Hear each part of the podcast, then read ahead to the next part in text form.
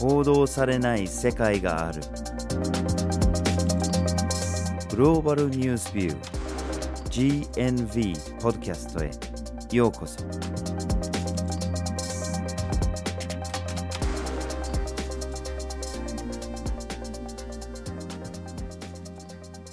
バージル・ホッキンスです。岩根あずさです。今回のポッドキャストのテーマは譲れないナイル川ですはい。ナイル川というのはアマゾンと世界最長を争うぐらいの長いアフリカ大陸にある川ですね。うんこれおよそ 6600km あるというふうに言われています。うん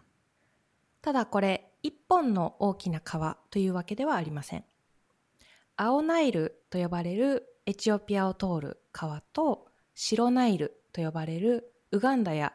南スーダンを通る川がスーダンで合流して一つのナイル川としてエジプトに入りそしてそのまま地中海へ抜けていくという形になっています。うん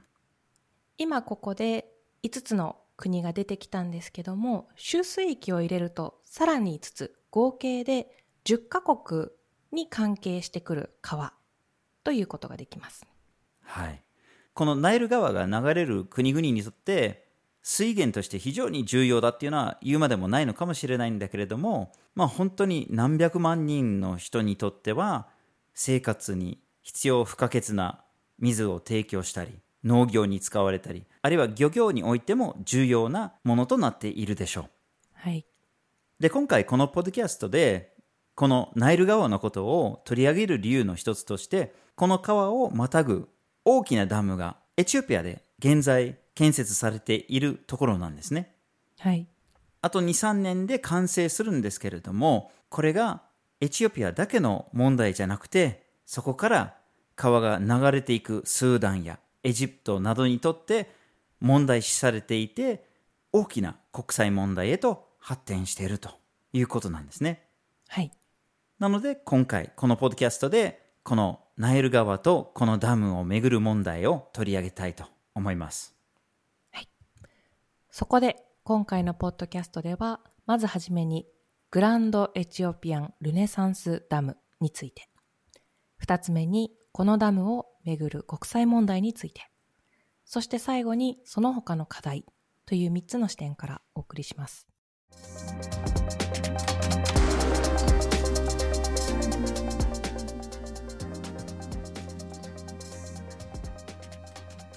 ではまずはじめにグランドエチオピアンルネサンスダムについて話をしましょはい。この大きなダムなんですけども、エチオピアの西部、スーダンとの国境付近に建設されています。うんグランドエチオピアンルネサンスダム、それぞれの文字の頭文字を取って GERD というふうに略されることもあるエチオピアの巨大事業として行われています。う。はい。このルネサンスという言葉が入っているんですけども、これ2、30年ぐらい前からアフリカ諸国のまあ経済成長だったりとか、大きな動きというのを指して、ルネサンスという言葉がまあいろいろなところで使われるようになっていって、そこから取っているんじゃないかというふうに考えられます。うん。で、このグランドエチオピアンルネサンスダム、2011年に建設が開始されています。はい。そしてそのスケールがとにかく大きいんですよね。高さが175メートルになる予定で、長さが1708メートルだと予定されています。で、そのコストもまた莫大なもので、まあ、全部で45億米ドルくらいはかかるんじゃないかとされています。うんで、このお金をどうするのかっていうと、全額はエチオピアの税金及び国債から取ることになっているんですね。で、これも結構意義があって、まあ、こういうような巨大インフラっていうのは、他の国からの ODA だったり、あるいは世銀とかからのローンを借りてやったりすることが多いんだけれども、そういうことになった時にエチオピアが一番懸念しているのが、その自分の国のインフラに対するコントロールを失うことなんですね。やっぱり他の国とか他の組織に狩りができてしまうと、その運営をめぐり口出しされるっていうことがやっぱり怖いんですよね。まあそのドナーからプレッシャーを受けたりとか、自分の主権国家としてやりたいことができなくなってしまうっていうところなんですね。ただ、税金と国債だけでやるっていうのはやっぱりエチオピアにとってはかなりの負担になってるっていうのも否定できないんですね。で、やっぱり国債をどれだけ売れるかっていうのがポイントになってきたり、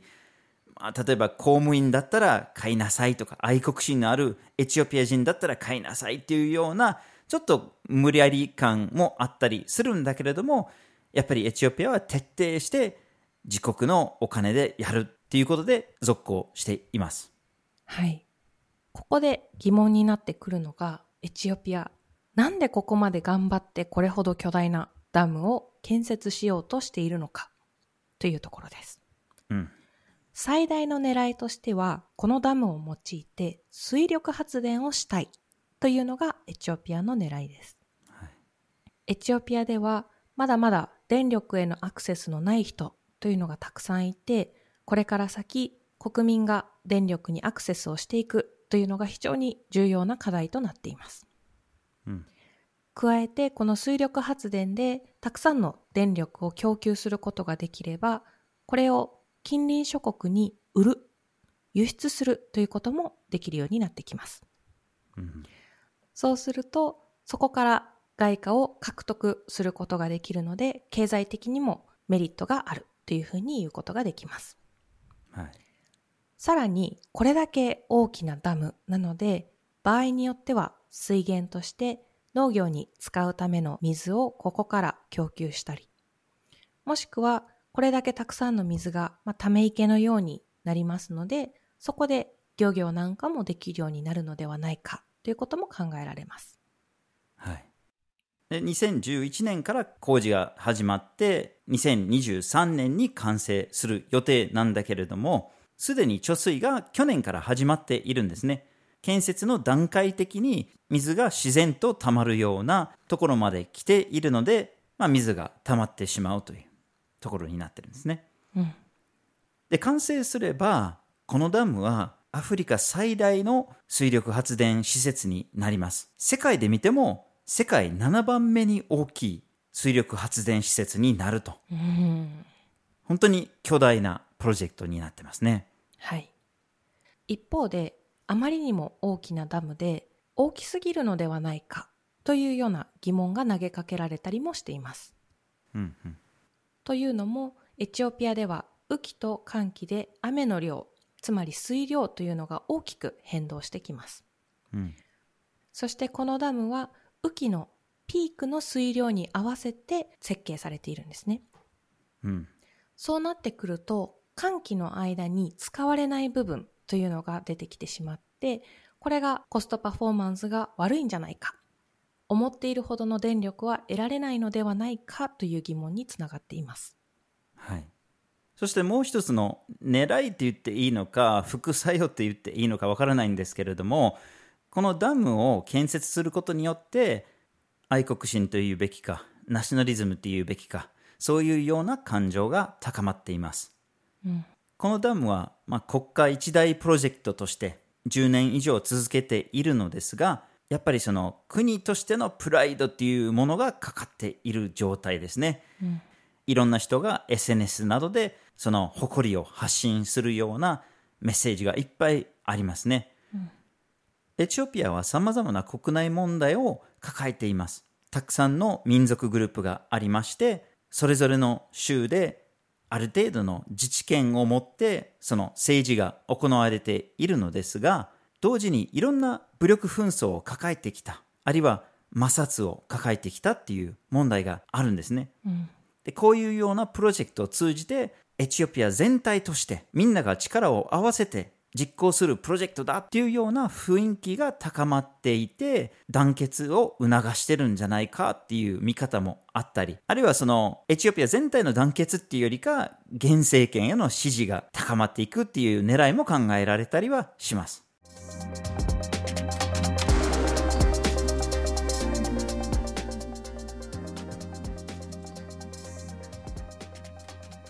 では続きましてダムをめぐる国際問題について話話をしましょはい。このエチオピアで建設中の巨大ダム。隣国にもいろいろな影響を及ぼしていって、周辺国との摩擦の原因にもなっています。う。うん。その中で大きな懸念を示しているのがエジプトです。うん。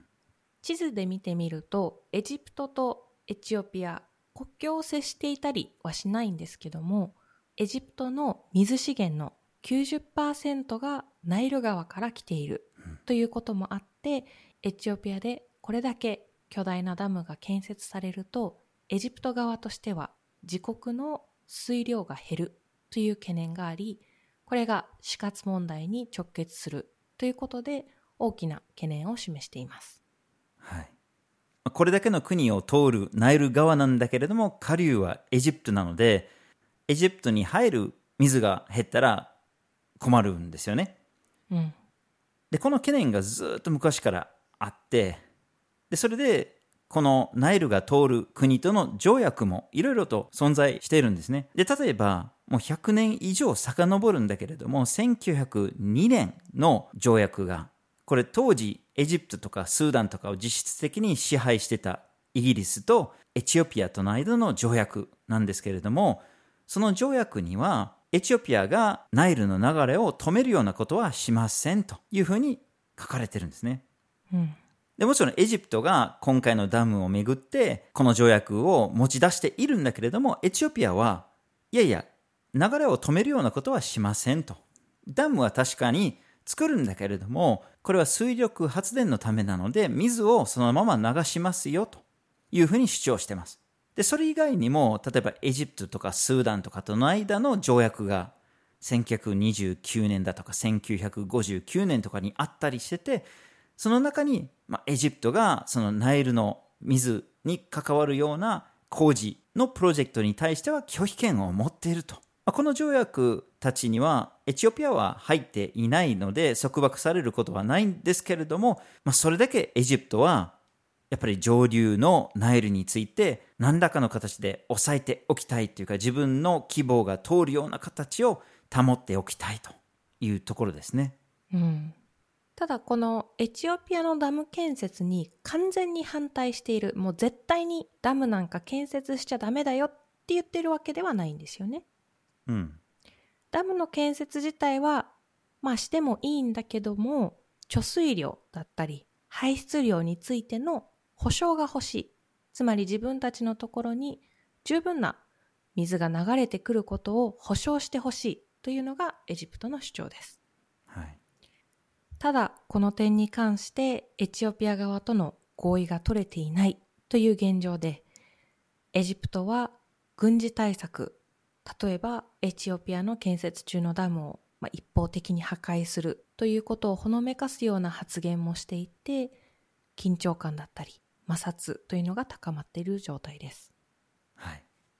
で、もう一つ懸念を示してきたのがスーダンですね。この建設中のダム付近にスーダンとの国境線もありますし、エチオピアからスーダンへ、スーダンからエジプトへと水が流れるわけですが、スーダンは、まあ、考えはエジプトに近いところがあります。つまり貯水量が増えすぎてたり、排出量が足りなさすぎたりすると自分たちが困ると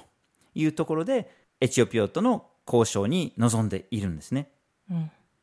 ただこれに対してエチオピアの主張っていうのが、いや、スーダンにとってもメリットがあるでしょうと。これまではナイル川がエチオピアから自由に流れている状態だと、雨季には洪水が発生したりとか、その不規則な流れにはスーダンだって困ってるでしょうと。こういうダムがあったりすると、その水の量を調整することができるので、その洪水を防ぐことだってできるんじゃないかという主張もあって、そこはスーダンも理解するところがあります。はい。また、スーダンもダムというものを持っているんですよね。うんただ、問題としては、エチオピアから流れてくる水の量が減ってくれば、スーダン側に貯められる水の量も減っていく。つまり、スーダンが使える水が少なくなるという懸念が大きな摩擦の原因になっています。うんこれに関してスーダン側の主張としては、まずは交渉と調整と、で、水の量の分配。これを決定するのが先でしょうと。これが決定ができてからダムの建設を進めてくださいというのがスーダン側の言い分です。うんまたスーダンとエチオピアは国境を接しているんですけども今現在この国境線をめぐった争いというものも起こっています。うん。今後この国境争いが激化していけばもしかするとこの問題自体がダムの交渉に対して影響を及ぼすかもしれないという見方もあってなかなかここも安定しない部分です。うん。そしてここまでエジプトとスーダンのそれぞれの主張というのを見てきたんですけどもエチオピアもこれに関して強固な反論の姿勢を見せています。うん。エチオピアの立場からすればもちろん自国の中で行われている事業で自国の水資源の利用というところを強調していてなかなかここの調整がうまくできていないという現状が続いています。うん今現在エチオピアでは雨季が始まっていてたくさん雨が降ることでこのダムに自然に貯水が始まっている状態もあって周辺各国は交渉と合意を進めていくことへの焦りを見せていますそうですよね。エチオピアの主張としては、意図的に溜めてるんじゃなくて、雨季だから自然と溜まってると。だけど、エジプトとかスーダンとかの主張としては、いやいや、工事続けてるからそうなってるんだというような主張で、まず合意をしましょうよと。なので、去年の雨季もそうだったんだけれども、今現在もやっぱり緊張感が高まってますね。うんで、この交渉のプロセスなんだけれども、三者で話そうとしてるところもあるんだけれども、やっぱり仲介が入った方がいいということで、例えばアフリカ連合が中心となって交渉したり、あるいは去年、一時期アメリカも仲介役をしてみたりすることもあったんですけれども、まあまあ、うまく進んでない感じですね。うんで、やっぱり水が溜まってくると、エジプトとかスーダンが、やっぱりどうにかしなきゃということで、今度は国連の安保理に持ち込もうとしたんですね。で、安保理で交渉はしたんですけれども、今月に。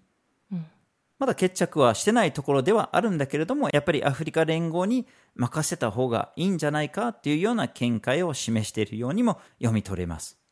はいまたこのエチオピア、スーダン、エジプトっていうこの3者だけの話ではなくて、もうちょっと広く、例えば中東諸国との関係もしていると思われているところがあります。このポッドキャストでも GNV のウェブサイトでも何回も取り上げているように、中東諸国には、まあ、亀裂が入っているところがあります。はい例えばカタールとトルコ、タイ、サウジアラビア、アラブ首長国連邦、エジプトなど、これらの国がライバルとして対立していまして、で、それがカタール危機っていう問題にも発展しましたし、その結果が中東だけじゃなくて、アフリカ諸国、特に北アフリカだとか、まあ、まさにエチオピアが含まれている、いわゆるアフリカの角でも現れているようですね。うんでエチオピアはこのカタール危機に対してはなるべく中立の立場を取ってきてはいるんだけれどもこのカタール危機の当事者からいろいろと投資を受け取ったりあるいは支援を受け取ったりしている側面もあっていつまでも中立の立場が取れるのかっていう側面もありますね。うんで、この間のポッドキャストでも言いましたように、まあ、このカタール危機は一応緩和されたかのようには見えたりはするんだけれども、まあ、今後、どういうふうにこの中東諸国も、このエチオピア問題に入ってくるかっていうのは、ちょっと不明な部分もあります。はい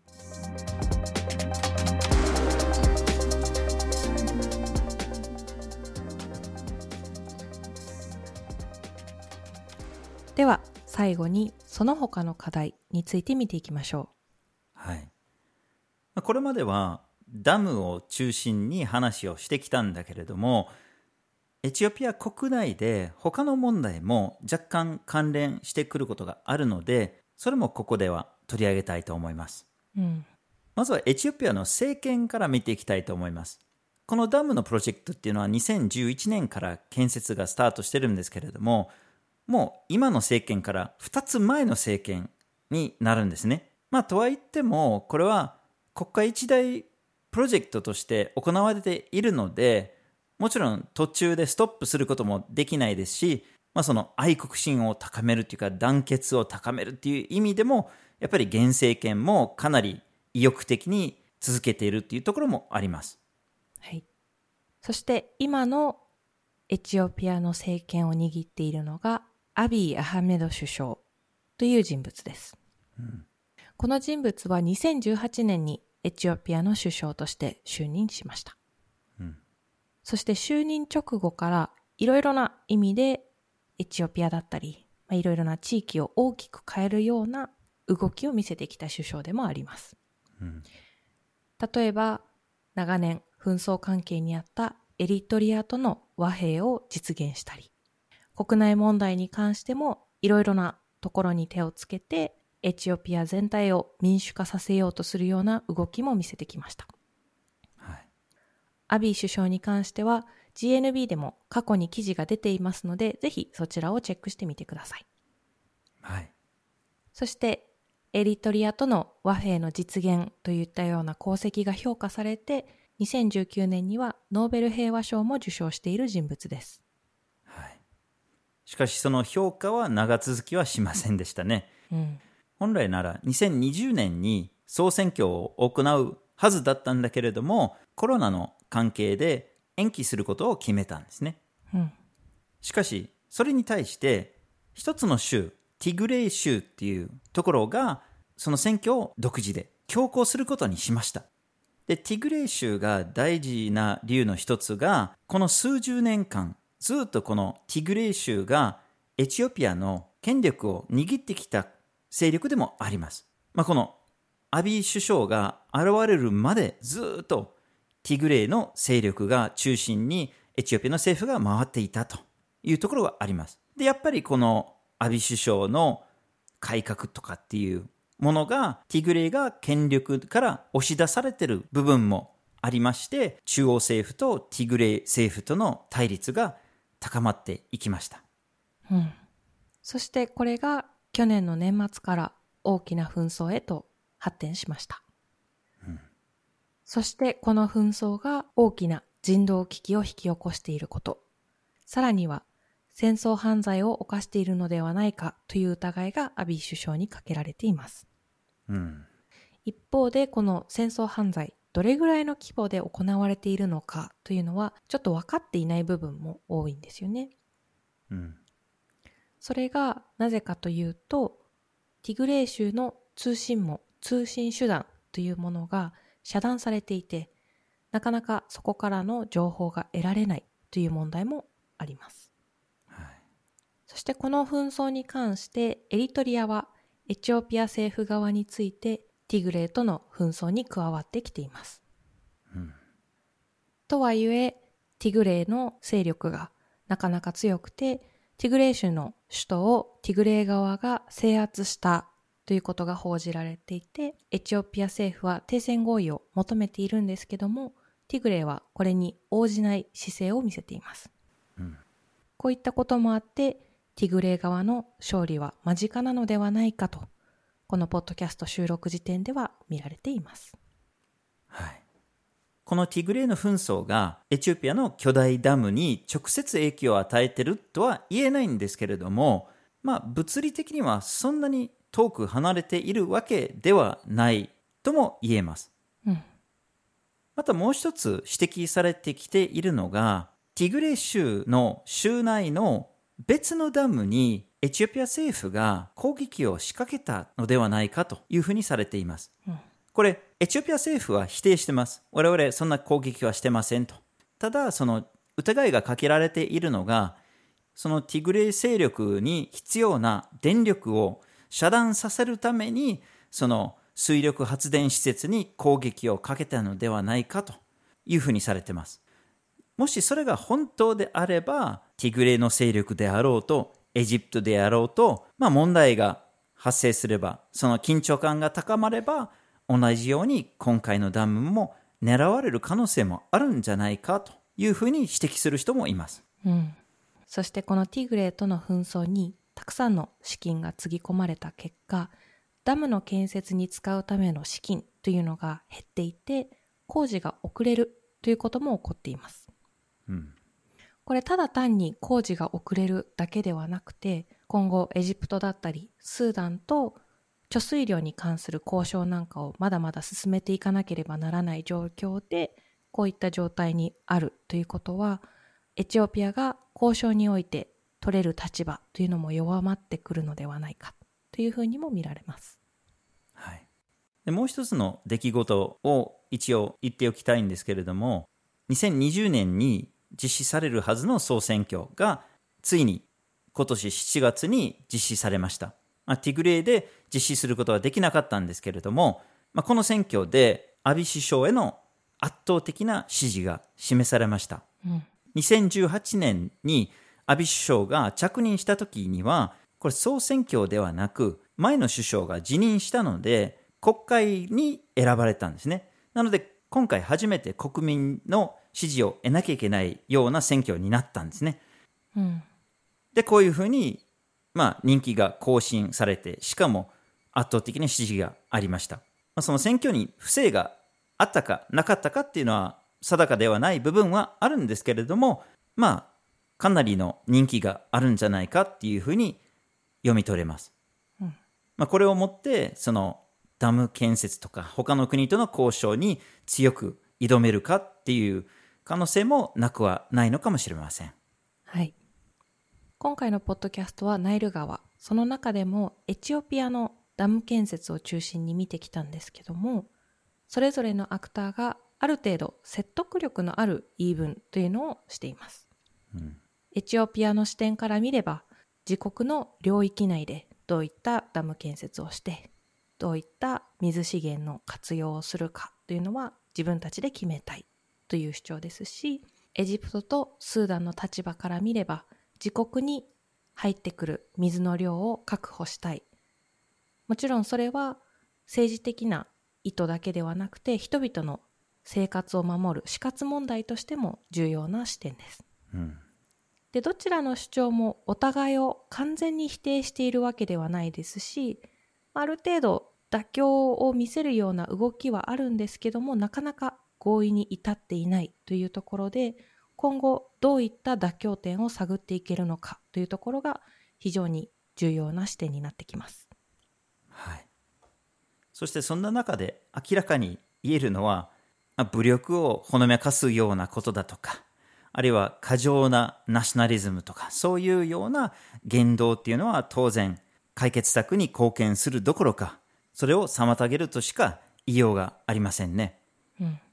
まあ、お互いに妥協する用意があってそれをうまいこと合意に持っていくことがポイントであればあとはアフリカ連合だったりそういうような仲介役で入るようなアクターがどこまでうまく仲介できるのかどこまでその合意に持っていけるかっていうのが鍵になるのかもしれませんね。はい。今回のポッドキャストは、譲れないナイル川というテーマでお送りしました。まずはじめに、グランドエチオピアンルネサンスダムについて。二つ目に、ダムをめぐる国際問題について。そして最後に、その他の課題という三つの視点からお送りしました。